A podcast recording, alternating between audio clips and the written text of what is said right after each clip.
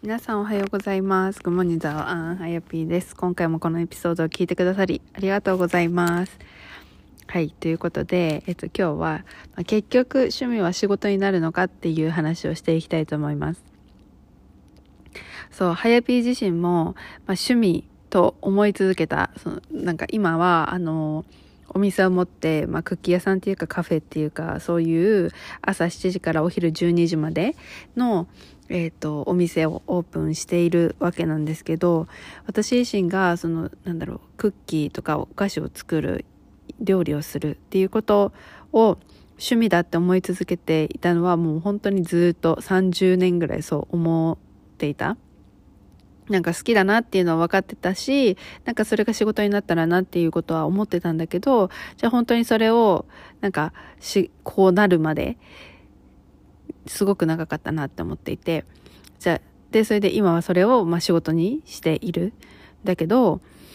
じゃあそれを本当に、じゃあそれは仕事になるのか。なんかさ、やっぱり趣味は趣味のままだとか、なんかこう趣味とか好きなことを仕事にすると、なんか嫌いになっちゃうんじゃないかっていうふうに言われたこともあって、なんか、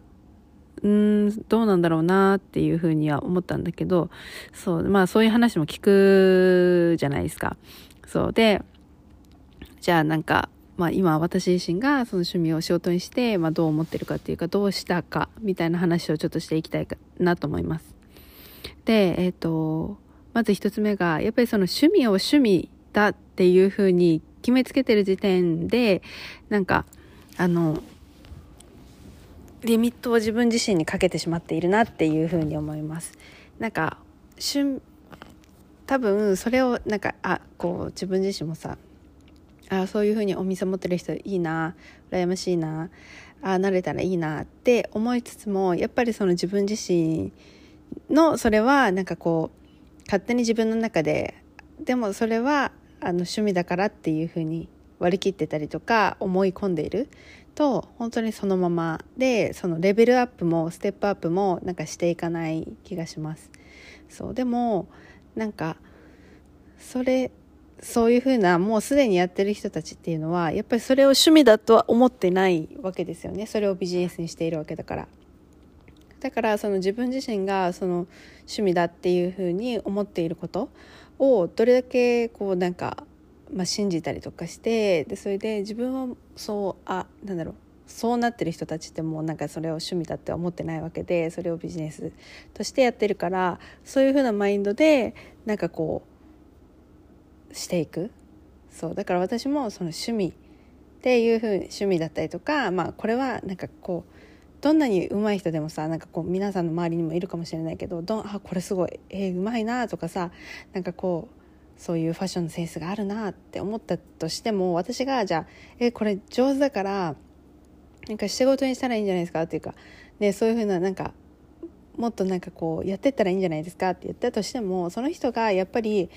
いやでもこれは別にあの私ただ好きでやってるんでとかって言ったらもうそれまでじゃないですか。だからそこでその人はそれで終わり？だけど本当にじゃあそれをどうやったら仕事にできるかとかじゃあもっともっとレベルアップしようとかもっと自分の好きなことをこう出していこうとかっていうふうに考え始めるとやっぱりそこであのなんだろうな趣味とかただ好きなことでは終わらない。けどそのやっぱりその自分自身がその趣味だからとかこれはただただただ単に好きなことでやってるこのサイドでいいみたいな感じで自分がそこにこう制限をかけてしまっていると本当にそれが現実となっている状態。そうだからそう自分が、まあ、どうしたいかなんですよね。本当にそのままの趣味のままでいいのか。でもそれともやっぱり心の奥底でどこかでこうああでももっとこうなりたいっていうかこうしていきたいっていう風ななんか気持ちがあるんだったらやっぱりそれを尊重していってほしいなっていう風な気持ちがあります。そう。でハイピー自身もそのあなんかこう好きだなとかさその自分の感情には気づいてるわけですよ。でこれが仕事になったらなとかって思っていたけどなんかそれを自分の中では趣味だっていう風に思っていた時はなんかもう本当に適当に作って適当に食べれるものを作ってなんか食べてる。でそれで周りの人にはあげて美味しいって喜ばれるみたいな状態だったんですけどでもやっぱりもうお店を持つとかなんかそういうふうに決めた時点でなんかもうちゃんちゃんとしたものを作ろうっていうかこの販売できるレベルのものをなんか持とうっていうふうに考えてそれでなんか自分の中でその、えっと、ビジョンボードとかにもなんかこうなんだろうなレシピもう本当にこのなんだろう自分のものとなるなんか自分のなんか定番とかメインの商品になるメニューの3つのレシピをもう本当にこう作るっていう風なのを意識してやってました。そうだからそれまではなんかこういろんなもの食べたいものとかなんかそういうのをあの作ってはただ単になんか適当に作っては食べてみたいな感じだったんだけどもう極めるっていうところになんかフォーカスをしたんですよね。やっぱりそういうふうになんかお店持ってる人とかもやっぱこういうこの商品みたいなの推しの商品っていうのがあるわけでなんかそういうふうな風にしていきたいと思ったから、うん、なんかそういうふうに決めてからがなんか結構変わったなっていうふうに思います。はい、それが1つ目。でそのあ2つ目がなんかこう趣味をね仕事にしたいなって思ったとしてもやっぱりこうもうすでに周りになんか同じようなビジネスをしてる人がいる。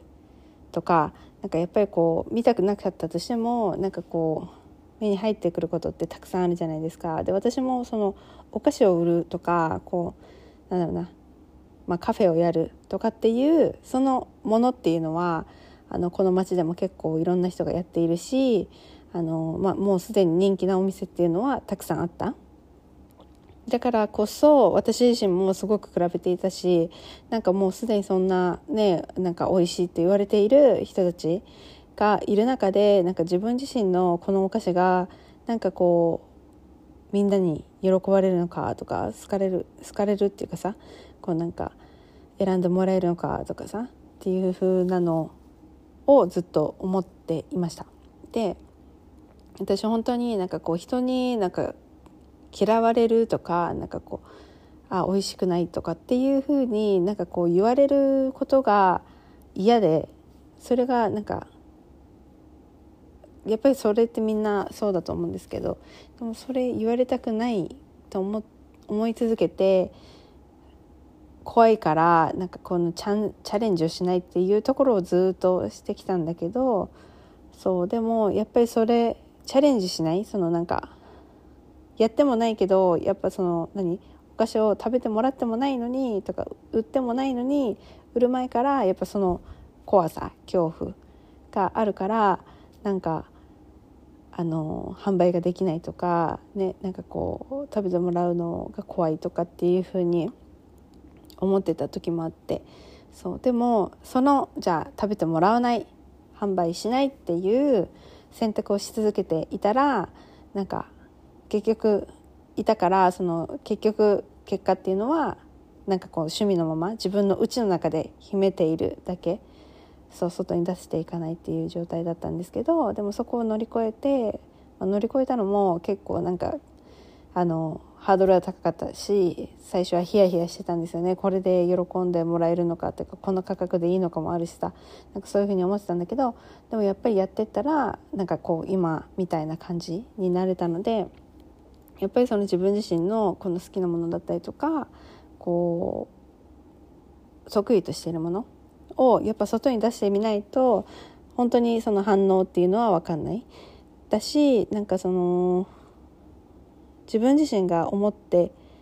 いたほどなんか悪いことは言われないっていうか、ね、なんか自分の中だと悪い想像をしちゃうじゃないですか。やっぱり自分に自信がなかったりとかなんかこう周りと比べてしまうとあなんかあっちの方が美味しいんじゃないかなとか、ね、私のなんか選ばれないんじゃないかなとかなんかいろんなこうネガティブな言葉とかがこう自分の中ではあの巡ってたんですけどでもそうじゃなくてやっぱりいい言葉をたくさん聞く方が多いなっていうふうに思います。だからやっぱりこう自分の中で秘めてちゃダメだなって。なんかその世の中にはもちろんさ全員に好かれるっていうのは難しいんだけどさやっぱりなんか自分の中でもみんなに好かれたいっていうなんかこう欲というかね、そういうのがあるんだけどでもそうじゃなくてやっぱり自分自身もさ、まあ、本当はこうあ好き嫌いがあるようになんかこうそれって当たり前、ね、その人に会うのもあれば会わないのもあるっていうのが当たり前だからなんかみんなから好かれようっていうのはなんかこう無謀な話だなって今はちゃんと理解ができるんですけどそうでもやっぱりねそのなんかこうマインドだったりとかなんか分かんない状態の時ってなんかああ怖いなっていうのがやっぱ勝っちゃってだからそこの一歩が踏み出せないっていうのがありました。そうだかだけどねその最初も言った通りじゃあその決断をし続けていたら何も変わんないし趣味は趣味のままで終わってしまうしじゃあその趣味は趣味のままで終わらせていいのかって思った時にハイビー自身は嫌だなっていうふうに思ったからじゃあその不安をなんか一人で今までは乗り越えられなくていつもなんか振り出しに戻るような状態だったのでじゃあどうしたかって言ったらコーチをつけるとかなんかそういうグループの中に入ってみるっていう選択をしてなんかこう嫌なんだけど自分は嫌だし怖いしなんかこう乗り越えれるか不安なんだけどでもこう仲間がいたりとか支えなんかこう失敗しても戻れる場所があるコーチがいるとかっていうその状態を自分の中で作ってでそれであの、まあ、進んできたっていう感じ。で進んできたらやっぱりその自信がない状態から始まってるんだけどでもその最初よりはもっと成長してるしよりいいフィードバックとかフィードそのいいフィードバックになんかこうスティックしてこうなんかくっついてあのなんだろう聞いてその意見を参考に、まあ、自分の商品をより良くしたりとかっていうところをずっとしてきました。はいまあ、そんな感じで、えーとまあ、もちろんその最初は自信がないっていうところからみんな始まってると思うのでなんかそのないからできないわけじゃなくてやっぱそのなんだろうな自信がない裏には何かの理由があるわけで、ね、その怖さだったりとかいろんな何かそうでもそれでじゃあ本当にそのまま趣味は趣味のままでいいのかっていうところも自分の中に問いかけてほしいなと思います。でやっぱりこう周りに同じサービスがあったりとかするとなんかもうね自分が入る隙がないんじゃないかっていうふうに思うかもしれないけどでもそうじゃなくてそこにはやっぱりこうマーケットっていうかあのニーズがあるわけだからそこに入っていくことはできるんですよね。だけどなんかその中でやっぱり、うんと、周りと同じことをしていたらあの結局同じになっちゃうからだからそれが売れないなんかビジネスみたいな感じになっちゃうんですよね。で私がその心がけているっていうかあのところってなんか自分自分を出すっていうかなんかこうなんで自分はこういうビジネスをしていてとかなんでこれを売りたくてとかなんかそういうところのストーリーだったりとかなんかを大切に私はしています。でなんかあの今まで私本当になんかあの何？自分には学歴もないしとか経歴もないしとかすごいないところにばっかりフォーカスしてないんですよね。なんかこうあの大してそんなことちゃんとやってきてないしみたいな感じで思ってたんだけどでもそれが全てなんか私のストーリーだなって今は思えるように思なって。別に経験がなくても今こうやってやってるしなんかそのどっかで大し何？有名な企業でめちゃめちゃバリバリやってたっていうわけじゃないんだけどあの、ね、30年趣味としてやってた。これがねビジネスになるとか。ね、その別に学んだクッキーもこう勉強したわけじゃなくてレシピを見て自分なりに開発をしてでそれでやってきたっていうところがなんかうんまあすごいなっていうところだしでもさなんか自分のことなんかすごいななんてこう言えるようには育ってないから最初はやっぱ自信がないしそういう自分のできるところとかっていうのをなんか褒めることができないと思うんだけどでも本当に一人一人オリジナルなストーリーを持っていてで私と同じなんかこう今まで生きてきたこうこのストーリーがね、山あり谷ありみたいな感じの状態なんだけどなんかそれが全てあの自分のストーリーだからそれがなんかもう商品になるっていうかそれが唯一無二の存在になることなんですよね。そうだからなんか周りと別に同じことをしなくていいし同じことをするからこそなんかこううまくなんかブレンドしてしまってっていうかこう唯一無二の存在になれない状態かなって思っていてでも私は今そのお店であのすごくこうたくさんお客さんに来てもらえているっていうのはあのまずは人と違うことをやってるんですよね。それってすごい怖いことだと思うんですよ。私たちって今、今まで右向け、右みたいな感じの生き方をしてきて、そこで左なんて言ったら、なんかみんなに、ええー、みたいな感じって思われるじゃないですか。だから、最初はね、そう言われてたんですよ。その時間帯にお客さん来ないよ。朝7時からお昼12時。えー、なんでそんな時間帯にやるんですか？みたいな感じだったんですけど、でも、なんかまあ自分自身の心に聞いたら、ここで、この時間帯でやりたい。っていう思いがあったからまあやり始めたんですけど。そう。でそれがまあ当たったっていうことですよね。だからみんなが周りがこうやってるからこの時間でオープンしてるから私もこうやこの時間でオープンしようって思ってたらもちろん自分自身もハッピーじゃないしなんか周りと同じ時間帯だから、ね、お客さんがもしかしたら来なかったかもしれない。だけど本当に今は別の時間帯でなんかやっているしでそのやっているこの時間帯に対しての私の思いもあるし、ね、どうしたいっていうところがあるからなんかそこを大切にしてるだからそれが私のストーリーであってだから自分自身のやっぱそのなんかこう売るものとかその商品とか商品がどうのこうのではないって私は思っていてそこになんか対する思いだったりとかなんかこうメッセージ性みたいなところがなんかこう自分でクリエイトしてでそこに自分自身の熱い思いが入っていると本当にその自分のブランドとしてあの唯一無二の存在になるのでこうそのブランドを大切にしてほしい。自分というブランドを大切にしてほしいからやっぱりそこはのリソースってなんかこう周りからいろいろこ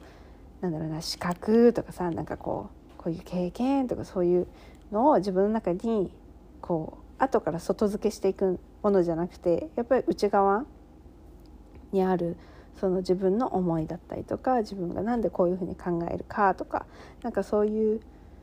こと、ね、今までのこの山あり谷ありのなんか変なストーリー私は変なストーリーだなと思うんですけどなんかそれ自身も全てがなんかこう自分の今の考えに至るジャーニーだったしなんか必要なことだったから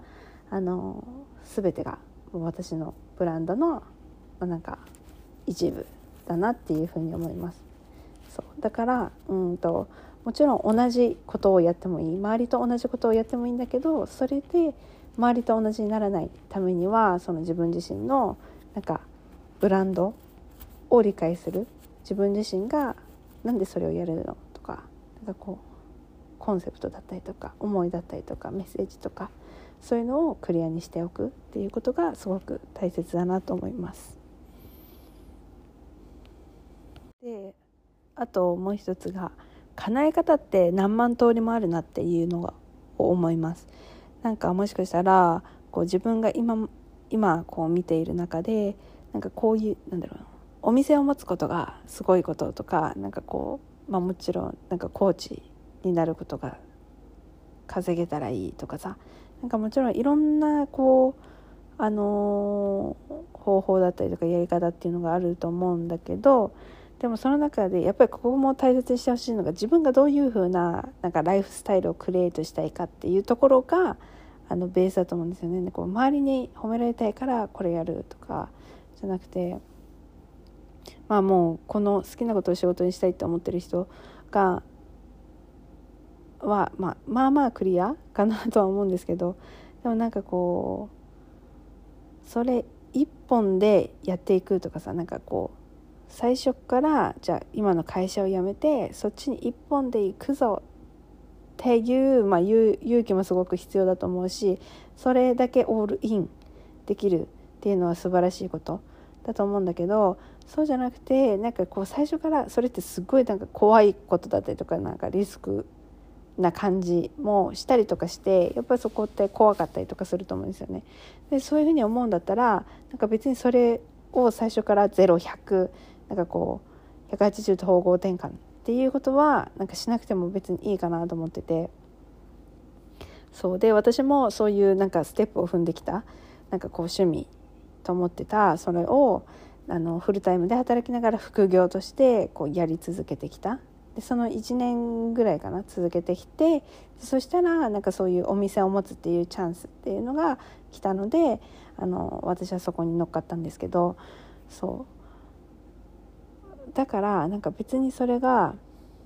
なんかこう自分のかんなんかライフとか生き方とか生き生きたい姿なんかこう自分自身の在り方とかを考えてみてもちろんそのね100%その好きなことで働きたいっていうのも全然いいと思うんだけど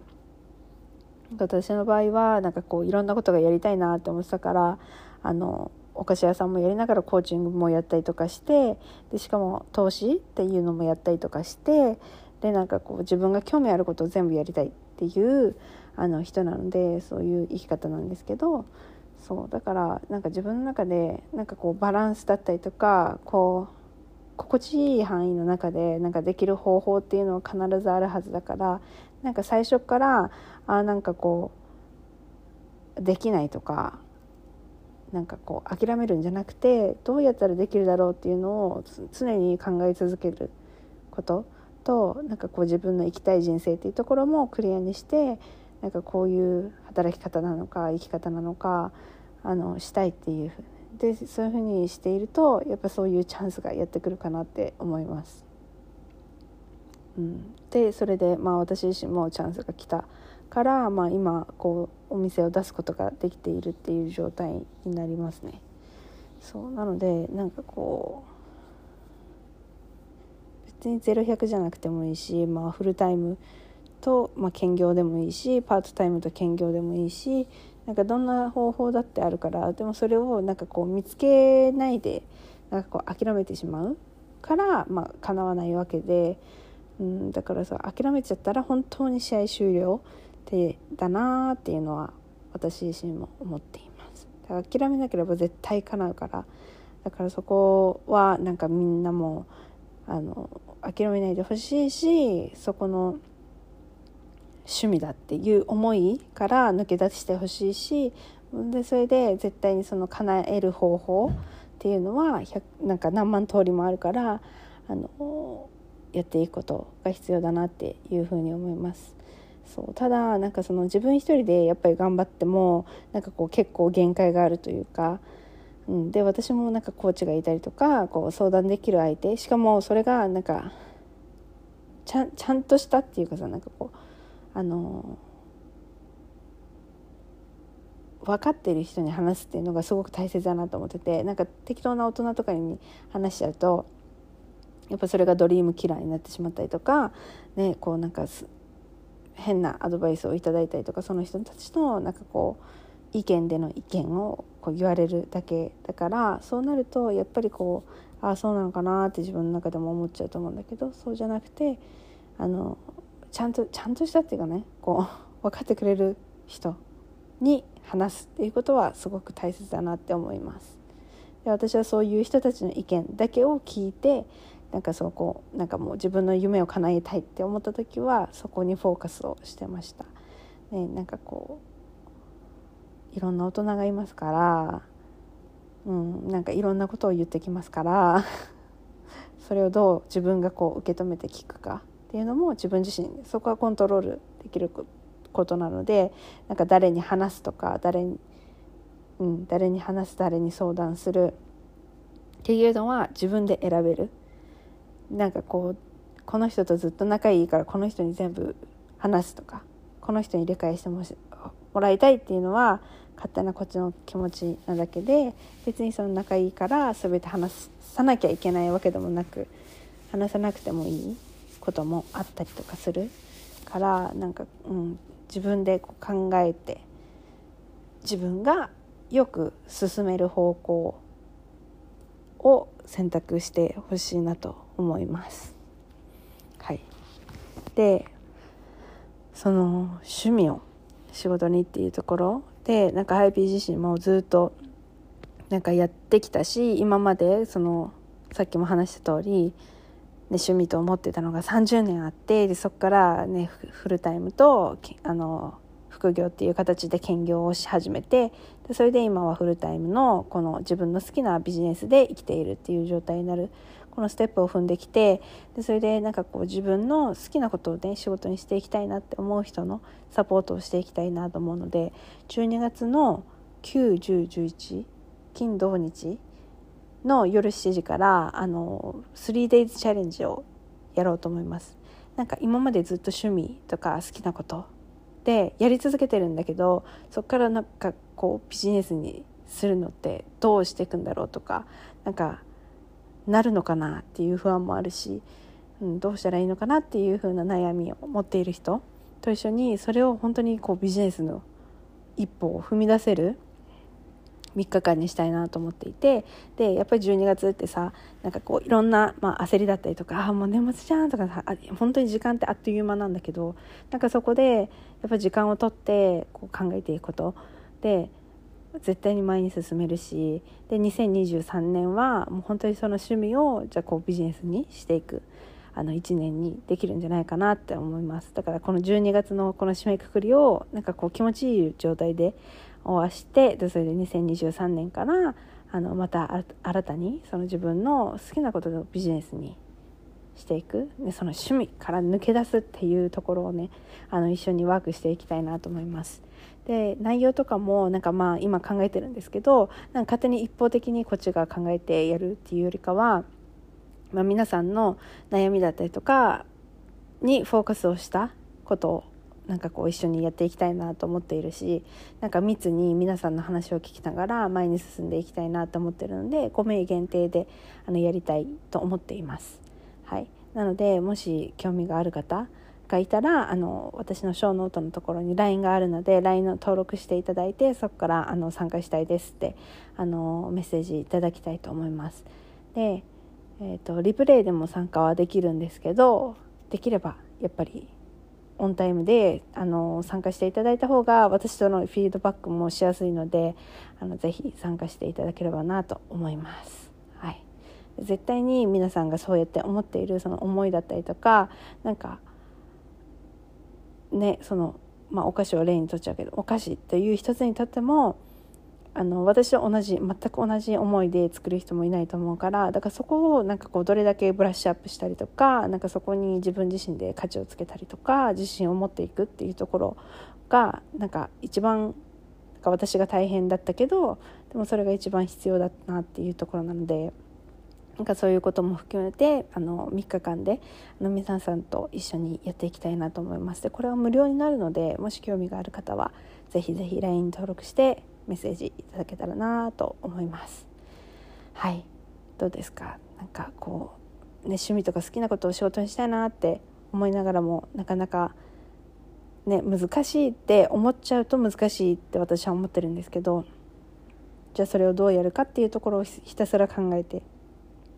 いくと絶対正解が見つかるので本当に諦めないでほしいなと思います。はい、でしかもそれも年齢も関係ないしなんかいつ始めても遅くないしなんか早すぎるってこともないし早すぎた方がいいと思う。で今が一番若いっていうじゃないですか。だから絶対今始めた方が絶対よくて、うん、だからもしこのメッセージを聞いて、ね、何かこう引っかかるものがあったらぜひぜひあのハヤピーにコネクトしてほしいなと思います。で今回のエピソードだったりとかなんかこれからなんかこんな話聞きたいですとかっていうリクエストがあったらぜひあのはやぴーのインスタグラムはやぴー do what I want かあとはミッドナイトブレイクファストってお店のアカウントなんですけどどちらのアカウントでもいいのでぜひなんかこうコメントいただけたりとか質問とかもらえたらそういうお話もしていけるのでぜひぜひお願いします。はい、じゃあ今回も最後まで聞いてくださってありがとうございました。では皆さんとあのもしねその 3days チャレンジ興味がある方いたら一緒に会えるの楽しみにしてます。ありがとうございます。